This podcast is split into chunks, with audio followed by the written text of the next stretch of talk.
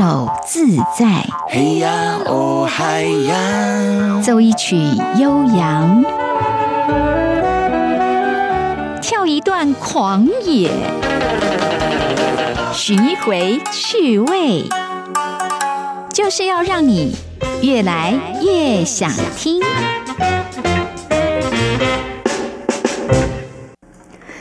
是的，我是黄晨林，欢迎收听我们的《越来越想听》。OK，今天我们要进行的这个 part 叫做“月临天下，谁与争锋”。今天邀来的也是一位乐器的高手。至于他是哪一种乐器，说实在，这种乐器蛮讨巧、蛮可爱的。我个人对这种乐器的印象非常好。好，先邀请我们的来宾来做自我介绍喽。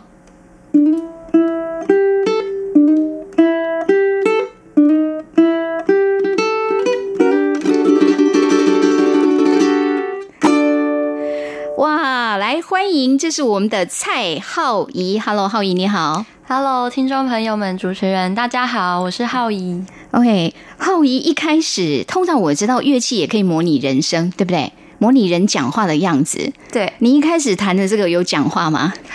嗯，其实我是代表一种心情。哦，一种心情哈。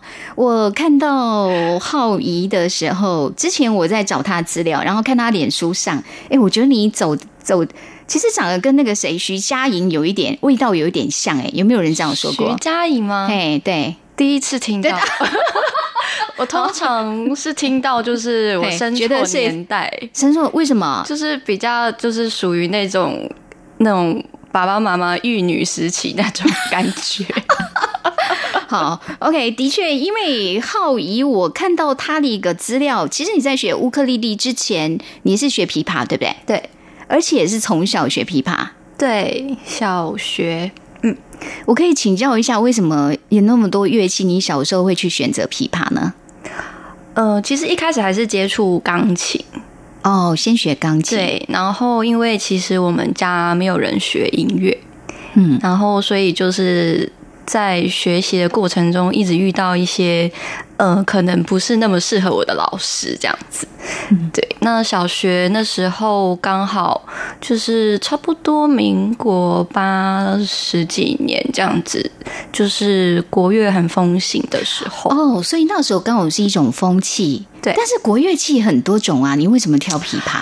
其实我本来是要学古筝，哎，然后那时候呃，刚好学校就是没有古筝老师，然后退而求其次，因为学校有琵琶老师，对，然后就哎、诶那要不然学琵琶好了，因为就是可能爸爸呀、妈妈或者是我自己又觉得，好像我就是对吹管或是拉弦比较没有兴趣，啊，对，然后就觉得哦，好像这个一个还蛮有气质的这样子，对，通常琵琶我们伴随的都是美女的造型，你知道吗？嗯嗯嗯。哦，古筝当然也是美女，但是我觉得，嗯，古筝的那个美女感觉走的是娴静的路线，娴然后呢，不食人间烟火，嗯、哦，但是琵琶不一样哦，对。因为琵琶的乐器本身带着一种特殊的个性，嗯，而且有时候它杀气若起来的时候，所以你会觉得那个感觉像弹琵琶那个美女应该是武功高强的那一种，随时你知道随时可以像卧虎藏龙那样，哦，马上就有什么功夫展出来 有暗器之类的，哎，很有趣。不过今天哦，之所以请到蔡浩仪，请到浩仪来节目中，是因为我看到他的介绍，其实你这几年变成乌克丽丽，变成你的招牌就对了。对，哈、我看到的是他在二零一六年有得到第五届夏威夷国际乌克丽丽大赛冠军。对哦 OK，好，今天呢，我们在这个乐龄天下，因为通常在这个单元里面，我喜欢邀请不同的这个音乐演奏家，哈，就是不同的乐手，然后大家呢来各自把自己的这个乐器特色跟大家分享一下，哈。对，呃，你那时候弹琵琶，然后我听说你也是在一个偶然机会下，然后开始接触乌克丽丽，对不对？对，为什么会有这样的机缘？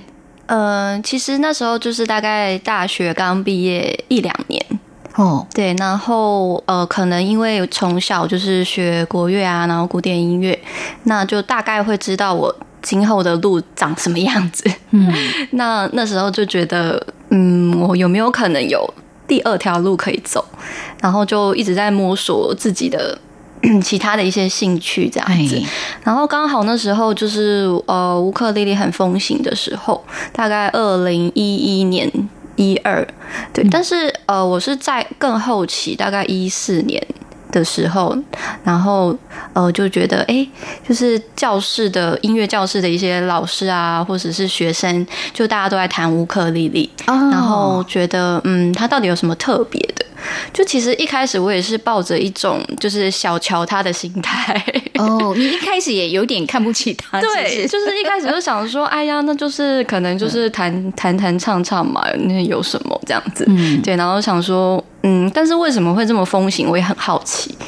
然后觉得说，那要不然来就是呃买一把来自己学学看，摸索看看，对，谈谈看。但是有趣的是，我听说现在在台湾来讲，乌克丽丽其实也形成了一种风气。对。但是其实它的精华期就是大概差不多在二零一一到二零一六一七这段期间，所以你的意思是说它曾经有过一段热潮，对，现在其实比较消退了，对，现在其实比较消退了。可是就是很有意思，就是说，因为当初我看到我第一次看到乌克丽丽是看到一个小朋友在弹。一个小朋友，对一个小朋友，对，所以我那时候一直认为，就是我那时候还不认识乌克丽，我一直那是一把小吉他，了解了解了解，对。然后后来就是可能刚开始跟浩宇讲，就说你最初看到这个乐器，因为坦白讲，若以琵琶来说，对，琵琶也是一个高度技巧的乐器，对对。好，然后呢，我们看到乌克丽丽，第一个它体型小，嗯，所以它的把位势必不用像琵琶或者吉他那么复杂嘛。对，哈，然后呢，就是我们知道乌克丽丽，其实它要学的门槛并没有那么高，对，不像那个胡琴啊。我们知道胡琴哈，不是说你拉就会声音哎。如果说没有学过的人，或者是技巧还没有办法掌握好，有时候跟杀鸡你知道没两样。但是人家如果功力好的，那个真的是非常悠扬哈。对，但是乌克丽丽它很有趣，就是感觉上你只要能拨它。基本上，他给你的声音都不会太差，对不对？呃，其实以拨弦乐器来讲是这样子，没错。哦 OK，所以我觉得这是我个人，如果我将来有机会学乐器，我也觉得我想要试看拨弦，因为它比较喝到底，你知道，它不用太高的门槛，这样哦。不过呢，因为今天呢，这个浩仪来，那他之前有出了一张专辑叫《航海日志》，哈，对。所以我要让大家先听一下他的这个音乐，用乌克丽丽，而且他这个乌克丽丽感觉在这张专辑里面企图心蛮大的。对，呃，不只是让大家听到乌克丽丽，他还让乌克丽丽这种音乐要延伸开来哈，感觉里面有很多的这个影像图画在里面哦。对，所以呢，反而我我要让大家先听的叫做《猫的漫游》哦。好，我一直觉得乌克丽丽的声音。有时候，有时候他的弹奏方式很像那个猫咪蹑手蹑脚，对对对，哦，很可爱。所以你当初是也有这样的想法吗？对，因为我是爱猫人士啊，好多音乐人都喜欢猫啊，可能觉得呃，就是比较像自己的个性了。对啊，就是。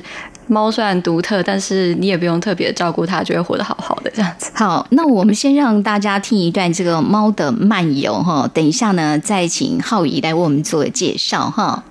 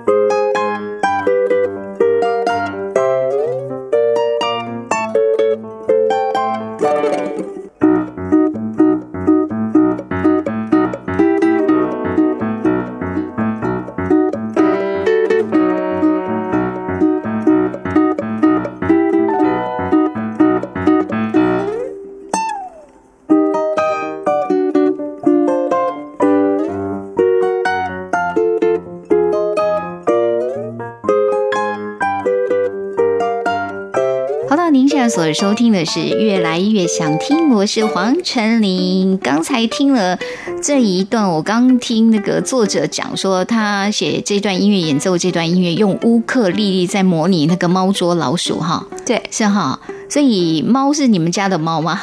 对，就是我们家的猫。哦，它这个音乐哦，其实我们是让大家听一段哦。不过它这个音乐里面就是有模拟，这里面有模拟猫的动态嘛？对。然后还有它的叫声，没错。我们刚刚听了哟，就有一点。可是最好玩的是，那个浩怡说他最后也有，我说老鼠在哪里？你你你模拟一下，你说那个老鼠声音会怎样？好，嗯，为为什么？因为这个就是，其实这个东西很特别的，就是你要整首歌听完才会听得到。对呀，就在它的最后啊。就但我为什么我我的意思是，为什么模拟老鼠的声音是用刚刚那样的一种方式？因为其实这只老鼠就是已经奄奄一息这样子，然后它就做最后垂死的挣扎。所以在你这个故事里面，是这一只猫，这从头到尾是它玩的很开心就对了，是不是？对，就它一开始就是哎，就是在散步的感觉，然后后面就哎。这个有老鼠，对，然后他就开始跟他拉锯战这样子。嗯，对。我们刚才让大家听的这一段，它的标题叫《猫的漫游》哈。对，这可见猫不是只有散步而已啦，它是最主要是要抓那一只老鼠这样。对，主要就是它散步了之后，他遇到一只老鼠的概念。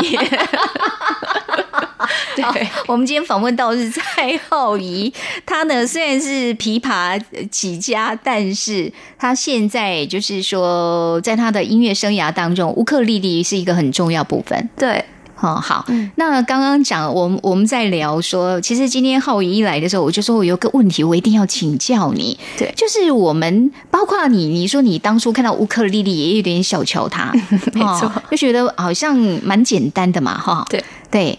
那可是我，因为就看到说你去参加那个夏威夷国际乌克丽丽大赛，那你二零一六年那一年拿到冠军。对，呃，通常夏威夷，然后这个乌克丽丽大赛参加的人多吗？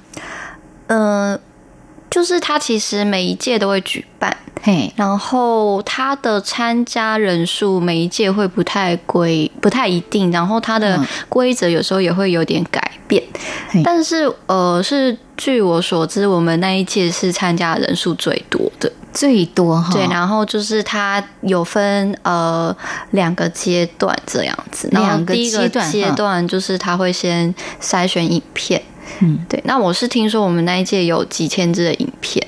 然后做筛选，先先从几千支影片里面筛选出一些入围者，对，筛选出十位入围者。哦，几千支里面筛选十位，对，然后再邀请这十位到夏威夷去参加比赛。对，OK，好，那基本上从几千支影片里边哦，就是我们就会很好奇，对，那乌克丽丽既然大家传刻板印象里面认为它这么简单，那在这种国际比赛里面，大家比的到底是什么？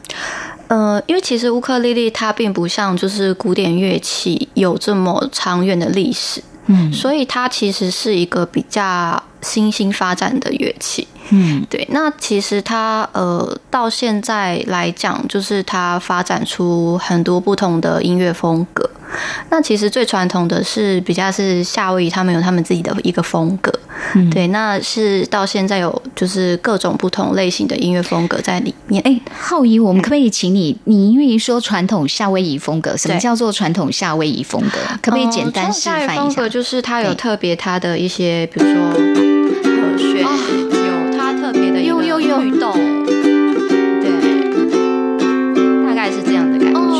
指的是它那种律动的方式，是不是？对，就是它的律动，它的它用的和弦跟它的旋律。有有，你刚刚一弹，我们真的有那种来到夏威夷的感觉。好，所以他有这种传统的这种风格的，就是表演者就对了。对。就是等于说，因为其实这个乐器是他们夏威夷人的原住民的民族乐器，对，那所以有他们用当地的语言，他们当地比较原住民的一个音乐的风格，然后去弹奏乌克丽丽。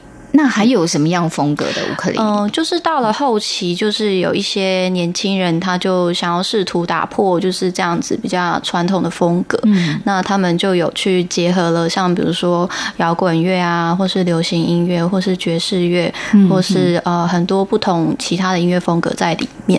哎，这就是很有趣的，因为我们听到乌克丽丽的声音，它是比较轻的，对。对不对？哈，那你刚刚讲的那一个爵士什么都还好，摇滚，摇滚那个电吉他一掉下去的时候，乌克丽丽还能够在哪里呢？呃，嗯。其实是后期，就是有一些人会用一些呃声音模拟器，对，那我们是说哦。是效果器这些东西，嗯。然后去改变它的音色，就是有点类似像电吉他一样，就是它可以改变它的一个音乐的声音。你是说把乌克丽丽变成像电吉他那样吗？对，真的啊、对 对对，那为什么？哦，所以这算是说想要让乌克丽的路线可以更宽广一些，就对了。对，就是到后期，就是大家一直在突破，就是觉得说这么小的一个乐器，然后它的、呃局限啊，或是它的一些发展性到底有什么？嗯所以很多人就开始尝试很多不同的风格。那你个人你最喜欢的风格是哪一种？其实我没有说特别喜欢，或者是特别想要去做一些什么事情，嗯因为其实我主要是在像这张专辑在做的时候，呃，基本上因为我有一个国乐的背景，嗯那我会觉得说，呃，我利用的就是我自己擅长的一个国乐的背景，比如说，呃，会有比较多出现了像比如说五声音阶这样的东西，嗯然后在我的作品里面去做一个结合。是。那我自己本人，我是平常是还蛮喜欢听像比如说爵士音乐，但是因为我自己是觉得说要成为一个好的，比如说作曲家或演奏家，那我是觉得我需要去听各种各式各样的音乐风格。对。哦，所以就是你希望这种音乐是比较多元的，对，因为乌克丽丽乍听之下会不会觉得它的音色变化其实也没有那么太多？嗯，好、对。所以大家就变成说，一些音乐人他必须从其他的，比如说跟其他乐器的合奏，呃，对，就是有一些人会觉得说，好像这样的一个乐器独奏是比较无聊的，然后他会觉得说，如果可以借由其他的乐器，嗯、来丰富他，会觉得很棒。但是我觉得，其实每一个乐器都有这样的，就是一个疑虑啦。对就是、当然就是比如说，像我以前学的是琵琶，那嗯琵琶独奏可能就也会对很多人来讲，就是呃，就是可能会觉得很无聊啊。那是不是要搭一个钢琴？就是要有不同乐器大家搭配起来哈，发挥更多元的一种特色。嗯嗯哦，那只是说你刚开始，因为你刚讲到说你最初认为乌克丽丽很简单嘛，对。那你实际摸了以后，你后来有什么样改变吗？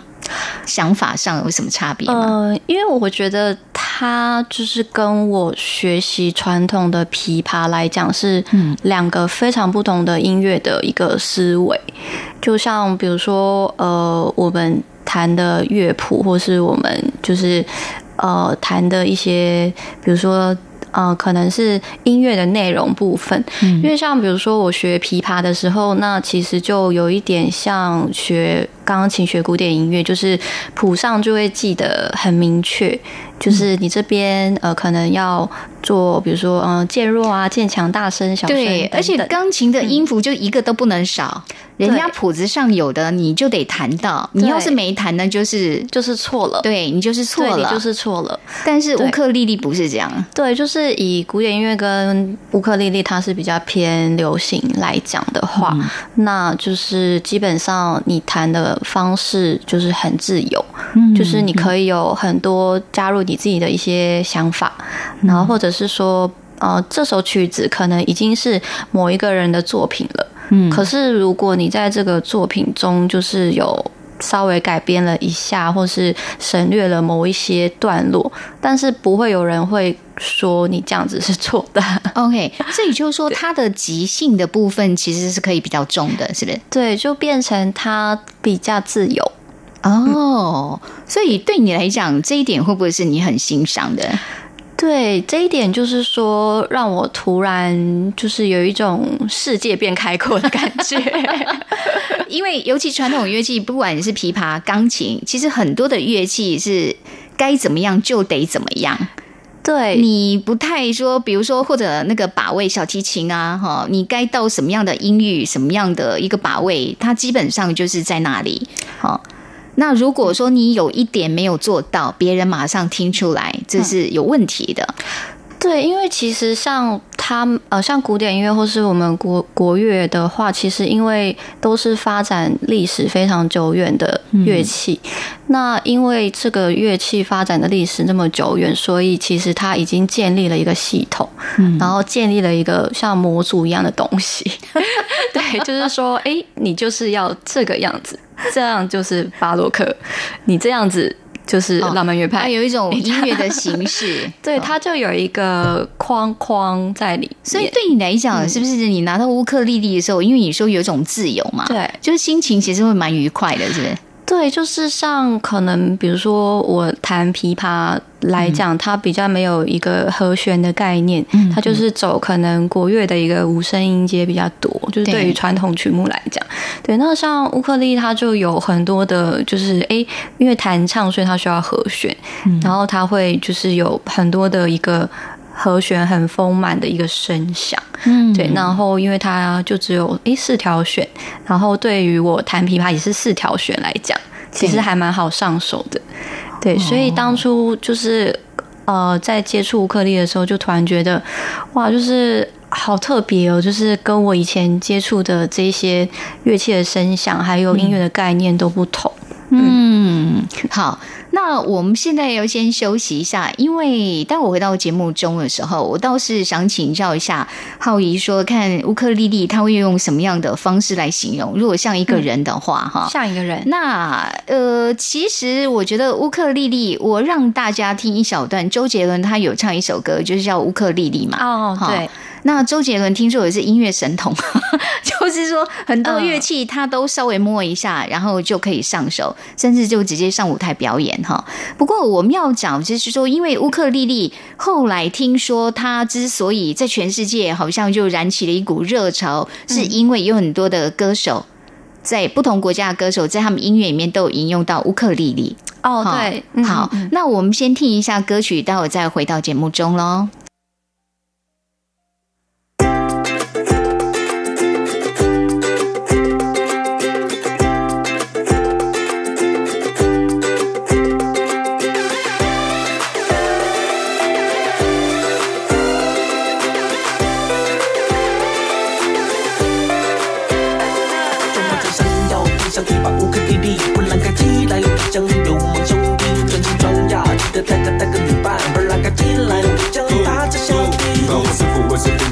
我的高仿佛。我在做你这个我的你你你别模仿我。你说你很容易碎，但为了保护你，你要不相信你的坏脾气，我和我刚好有一点耐心。但是这种改变不了的任性，我当它是一种可爱的。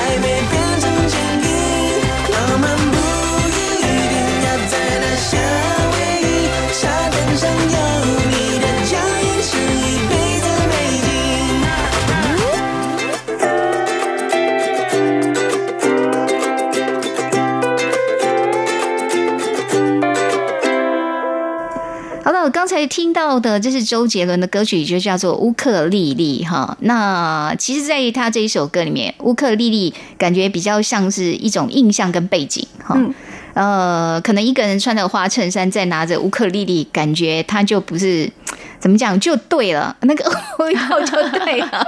那我们刚刚讲说，呃，今天我们在节目里边邀请到是在台湾这里，目前呢，乌克丽丽是他一个重要的项目，也是他音乐生涯非常重要一个主角。这是蔡浩仪哈，浩仪呢是二零一六年这个夏威夷乌克丽丽国际大赛冠军，然后是不是也因为这样机缘，所以你才能出那一张航海日志？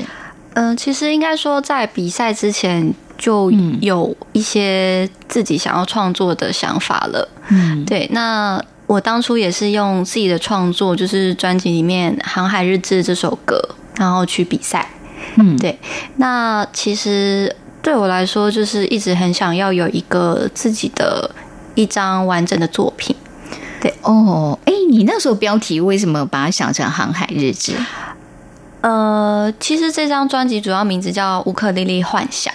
对，对，那《航海日志》是等于说，因为一切的开始就是从《航海日志》这首歌，然后我被大家看见，然后再来就是推出一些其他的作品。对所以航海日志也是来自于你自己的创作。对，OK，所以大家发现哦，这个女孩子好像真的对乌克丽丽有她自己一种独到的见解，或者她诠释的方式。所以刚才我们在听歌的时候，我就给那个浩怡一个，就是给他的一个说，拜托他要准备一下哈。就是对于演奏者来讲，这个乐器对你来讲应该也是很有特色的对，哈。你会怎么去形容你这个伙伴？就其实刚刚主持人提到的时候，我就很直觉的想了一个 可能有点好笑的形哦，容，真的、哦、太好了，我我好笑的，我喜欢。就是我觉得他是个白萝卜。哇哇，好有创意哦！哎、白萝卜一时之间跟乌克丽丽还真的想不起来有什么连接。因为白萝卜就是它，其实你需要非常的就是辛苦才可以被把它拔出来。哦，拔萝哦，你你说的是拔萝卜，不是白萝卜哦、就是白萝卜，但是它有很多的一个意义，这样子。哦，白萝卜就是那种比较，因为白萝卜比较大嘛，对不对？对对对好对对对然后你说它要拔出来那个过程，其实是比较辛苦的。对，然后但是又可以在这样子的一个过程中，嘿然后得到乐趣。但是这个白萝卜它又是可以有呃很多就是我们常见的一些料理啊等等，哎所以它其实就是一个很综合性的一个概念。OK，所以你的白萝卜概念来自于，就是它其实也可以运用的很广，就对了。对对对对哦，像白萝卜其实要做什么菜都可以嘛。。对，哦，哎、我觉得这个答案让我印象非常深刻。我刚在跟浩怡聊的时候，我说我第一次听到乌克丽丽，我看她演奏风格，我就觉得哦，这是一个非常好相处的朋友。嗯，他很奇怪，就是她会让人家有一种朋友的感觉，对因为很亲切，嗯，然后没有什么架子。对。哦，你知道有时候我们要去欣赏音乐，尤其像古典音乐或者有一些比较特别技术门槛的一些音乐的时候，对。你比较会担心你自己会不会听不懂，嗯嗯，或者因为你可能不够了解它哈。对。但是乌克丽丽感觉她从来就没有设下什么的围篱，就说来吧哈，嗯只不管你认不认得我，我们都可以这样坐下来或者站起来，大家一起跳舞那种感觉。对对对，哦，OK，好，但是我觉得呃那个浩怡这个白萝卜很有趣，哎，我就想要拔萝卜，拔萝卜。对，没错，还有萝卜蹲哦。哎，可是你刚讲这里面它有一个 key 哈。我们刚刚不是一开始就是说，大部分的人会认为乌克丽丽其实比较简单，对，哈。但是你自己现在这是你一个音乐生涯当中很主要的一个角色，对，你认为乌克丽丽不简单的点在哪里？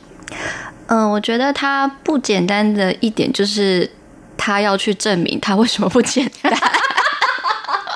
哦，好辛苦哦，要跟别人说。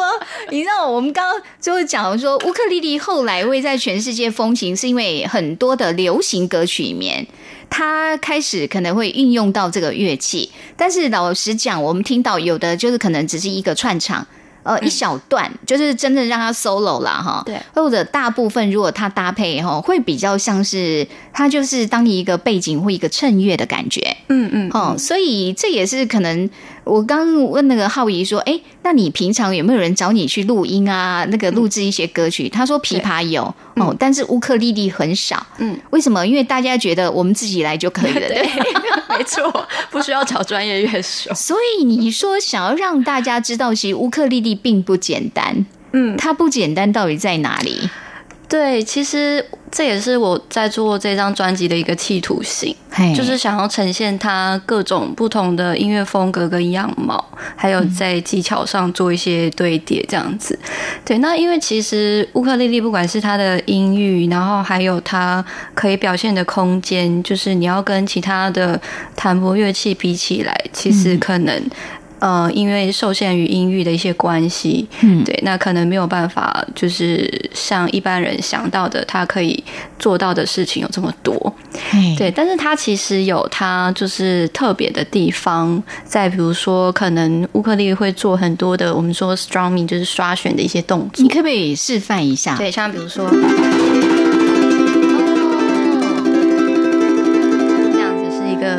个 strumming 的一个感觉。那我请问一下，这个如果用吉他，其实他没有办法这么简单吗？因为其实吉他有分很多种不同的风格类型，那可能在比如说佛朗明哥吉他，它会用到比较多类似这样子的一个东西。对对，可是乌克丽丽做这个动作对她来讲其实是蛮容易，而且又好，是不是？对，这是一个它的特色。嗯，然后还有包括就是它其实，嗯、刷弦来讲，它其实很特别的是它的定音是嗦哆咪拉，所以它的第四弦其实是高的。嗯，对，它会跟一般，比如说我们听到的其他拨弦乐器，通常都是从低到高。高对对，可是它的第四弦竟然是一个高音。就是嗯，他人家都是这样顺顺的，就是从低到高吗？。对，那它突然到中间就是，对，它突然是一个高低，然后再下来。对，所以它其实对于刷弦来讲，它是比较容易，因为第四弦比较细的时候，你的阻力会比较少啊所以你在刷的时候，诶，它就可以很轻易的就做到一个听起来很 happy 的声音。对对对，我看到，尤其很多人就是那种才刚学没有多久，最喜欢做就这个动作，对因为蛮有成就感的。没错，没错，哦，这是乐器本身它的一个优势，就对了。对它的特性，它的优势。嗯，所以这是一个。那还有什么？你觉得乌克丽是很独特的？呃，就是刚刚还有讲到，就是他的声音，嘿，对，就是他的声音就是比较特别。其实刚刚说到就是琵琶，它也是声音很特别一个有个性乐器。其实我觉得乌克丽丽也是，就是它的声音其实是还蛮突出的。嗯，对，就是呃，虽然就是说，可能因为他既定的印象，就会更像刚刚周杰伦那首歌 一样，就是嗯、呃穿着一个就是 好像衬衫呐、就是就感觉一定是秀。夏呃 夏威夷风。可是你的意思是说，其实乌克丽丽它可以展现完全截然不同的一种风格出来。对它其实是很有他自己的一个就是特质，这样子在那边。对，OK，好。那刚才我有拜托浩怡说，问他说，因为乐器可以表现出各种不同表情嘛。对，通常我们听到比较多乌克丽丽都是一种欢乐的氛围，对，欢乐快乐的，对，轻松的。对对，对所以对常常就有一些那个咖啡的，就在做咖啡的音乐啊哦，对常常他会来一段乌克丽丽哈，嗯嗯嗯感觉就是沙拉应该放一点番茄蔓越莓，对对，放枸杞就怪怪的。有啦，现在也有人放枸哦杞现在也有人嘛，红枣也来一点。但是，所以说我们传统，我们对乌克丽丽的印象大概就是这样。但是，你认为乌克丽丽还可以延伸什么样音乐表情呢？嗯、像嗯，我自己的话呢，我就是有结合一些中国风 OK，你把乌克丽丽跟琵琶有结合在一起吗？对。对对，哦，我们要不要听看看？好，对，像呃，可能比如说我的一首歌叫《迷之声》，对，嗨，那我在里面就有用到像比较中国的五声音阶在里面。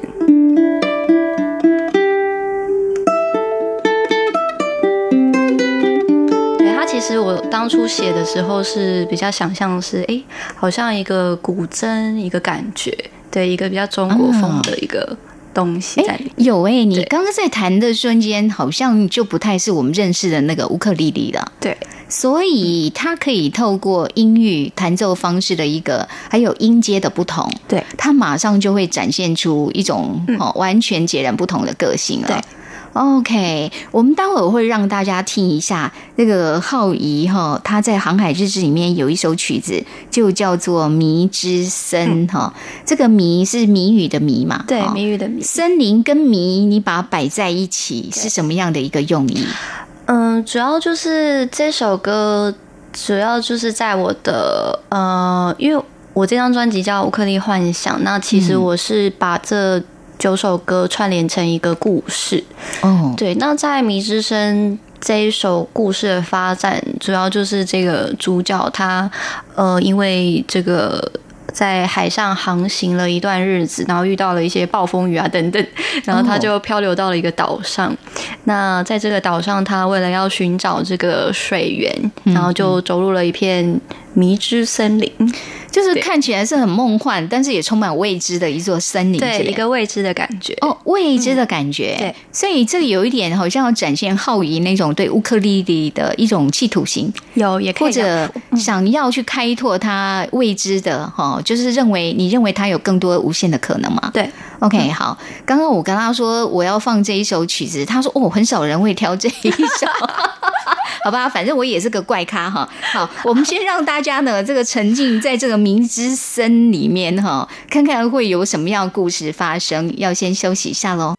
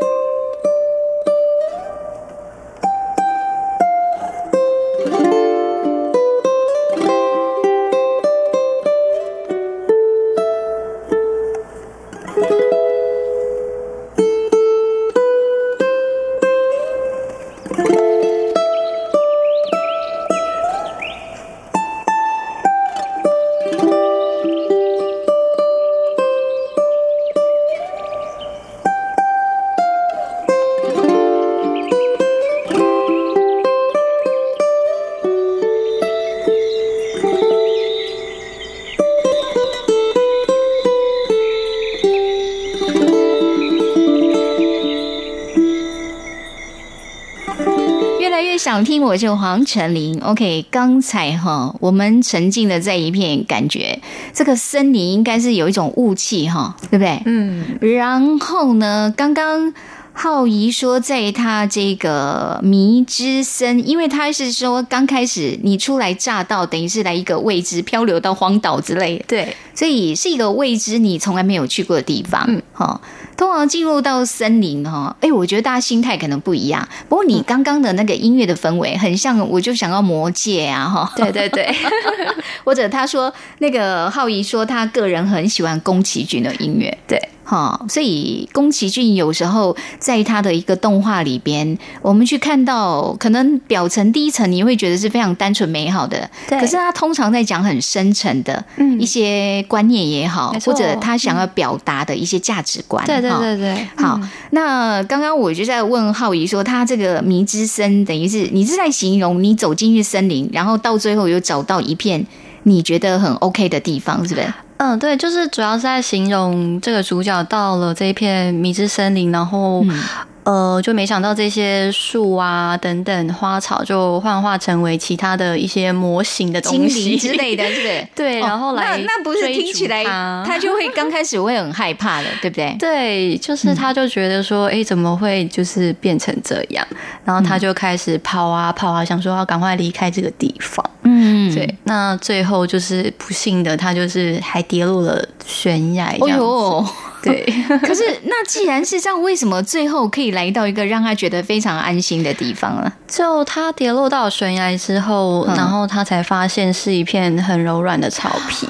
哦，然后当他睁开眼睛的时候，他发现原来他跌落到的地方其实是另外一个世外桃源的感觉。OK，经过前面的挣扎，对，甚至也被追赶。对，甚至有蛮多的惊慌跟害怕。对，哈，听起来好像很多音乐人从走音乐的道路，哈，一种过程，对不对？对，所以其实这首歌就像刚刚主持人讲的，就是宫崎骏电影他要表达的一些深意。其实我也很想要在我的这张专辑，就是做到我的视觉跟听觉是结合的，然后去虽然。表现的是一个比较表层的一个故事性的东西，但是其实我深层的也是想要去表达，就是一种就是人生的一个过程，然后还有追逐，然后得到最后。的救赎这样子，而且你知道那种感觉，就是乌克丽丽。我们刚刚说，如果他走，特别是夏威夷风那种感觉，很清爽、明亮，带着一点慵懒、对快乐氛围那样的音色。对，可是刚刚我们在你这首作品里面听到的乌克丽丽，感觉好像换了个人哎，个性。就你说这里面，因为你有用到五声音阶的关系，没错，感觉他有一夜间长大了耶哈，变成一个比较沉稳的大人了。对，但可能还是不太适合在咖啡厅播放。刚刚这种风格，因为他是去探险的哦。对对对对对。但是只是说，透过这个曲子，让我们哦了解，其实乌克丽丽它其实是可以有很多面貌的。嗯，对。这也是难怪为什么刚刚那个浩宇有讲说，其实以台湾这边来讲，其实，在前面几年哈，前几年可能大家就是一股热潮。对。我后来这几年，好像有的人就会觉得乌克丽丽就把它摆在家里。嗯。可是对你来讲，这你会一直这样坚持走下来的原因是什么？嗯，因为我觉得就是乌克丽对我来说，它本来就是一个乐器嘛。嗯，那因为是有很多人可能一些。操作手法把它就是塑造成为它非常的简单，那就是常常市面上会流传一些，例如说什么一个月就可以学会啊，然后或者是等等这样的一个东西。而且我跟你讲，我有一次我忘了是在哪边，然后有一家店，然后就是卖乌克丽丽，老板出来招揽生意，就说：“哎呀，马上五分钟就教你学。” 好，我们还是要说哈，各种乐器都一样哈，对，不管怎么样，就是还是有好坏差别嘛。对，所以就变成这样的一个影响，就是让大家觉得的确它入门非常容易。嗯，可是到后面要继续往深层的东西发展的时候，就觉得好像就是这样了，就已经会了。哦，就认为说他好像没有什么继续再深入下去，没有什么发展性的感觉。然后可能很多人就觉得，哎，那就这样哦，我学会了，那就放在。家里的这个墙壁上。对，就是变成一段回忆这样。可是你的想法跟别人是不一样的哎，哈。呃，应该是说，因为在我学习的过程中，就是学习的背景就是努力的钻研乐器类这样。对，所以乌克丽对我来说，虽然它的历史没有那么悠久，对，但发呃它的淳朴啊，或者是你可以。自己去学到的，比如说老师啊，自学的东西，就是要花非常多的时间自己去钻研。对，那其实对我来说，我会觉得很有趣，就是因为这个乐器它并不是已经发展这么有系统或是成熟，所以我可以去创造，然后我可以去在这当中就是找到乐趣。OK，就是别人认为很简单的东西，但是你可以。透过你的作品告诉别人说，第一个它并不简单，不要小看乌克丽丽；第二个就说它可能可以表现，它可以延伸出来的世界其实很宽广的。对。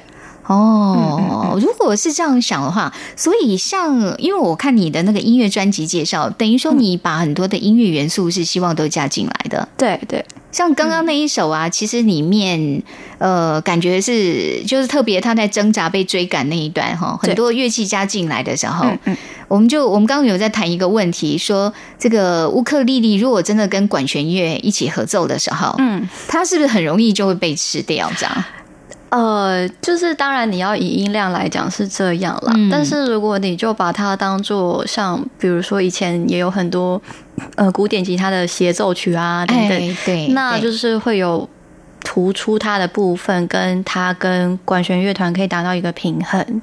嗯，对，嗯，所以就是说，他在演奏技巧上，就是其实里面还是有一些是可以去突破、继续再去深入的。对，但是你的做法就是变成是在音乐风格上，你希望能够更加的多元去表现乌克丽丽，就对了。对对对，在这张专辑是这样子。哎，对，那我们刚刚讲，因为乌克丽丽其实它表现出来会比较像轻民谣那样的风格。嗯哦，然后现在有蛮多人也是，包括你，你也用乌克丽丽尝试过爵士音乐吗？呃，有，就是尝试过一些，但那你觉得呢？嗯，就是成功度如何？其实我在这几年有邀请一些，就是可能是日本的一些。著名的爵士乌克丽丽乐手来台湾演出，有专门就是叫爵士乌克丽丽，是说他连乐器本身有稍微改造，还是说他就只演奏这种风格？就是乐器本身是不变，但是他主要是弹爵士的风格。嗯，应该是说，因为其实，在早期的夏威夷，那那时候呃，乌克丽丽也推到了欧美，那那时候。夏威夷的呃和弦走向跟爵士音乐其实有一点像哦。那到后期那时候，其实最传统的乌克丽丽，其实很多人弹的是爵士音乐，就是有点大概在三零四零年代的时候，就随着爵士乐发展，然后其实乌克丽丽也有这样的一个类型。嗯，对，所以其实那时候呃，因为日本算是乌克丽丽。发展非常就是呃最早的一个亚洲国家，因为其实夏威夷有非常多的日本的移民，对对对，没错，对。那所以在这样的一个条件之下，就是。呃，以亚洲国家来说，就是日本，它是发展乌克丽丽算是一个系统蛮完整，嗯，然后还有历史比较久的一个亚洲国家，对，所以它就发展成为了它有传统的那一块，就是夏威夷的风格、爵士风格，然后也有现代的比较流行或摇滚的风格，嗯，对。那那时候，呃，因为我自己蛮喜欢爵士音乐的，那。呃，有认识了一些这样子非常厉害的爵士音乐的乌克丽演奏家，那就觉得说，哎，我们可以邀请他们来台湾，就是给大家带来更多不一样的一个呃对乌克丽的看法，或是乌克丽的表现风格这样子。嗯，对，所以等于是说，这个是呃全世界有不同的音乐人，有一群人其实对乌克丽丽还是保有高度兴趣，对对，然后不断的再去希望能够创新出新的乌克丽丽。音乐。对哦，不过因为爵士，因为你刚刚讲爵士，爵士有时候它其实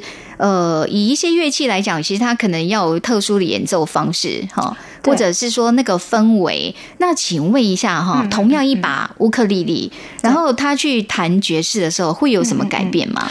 呃，其实因为我觉得就是音乐的风格啊，其实。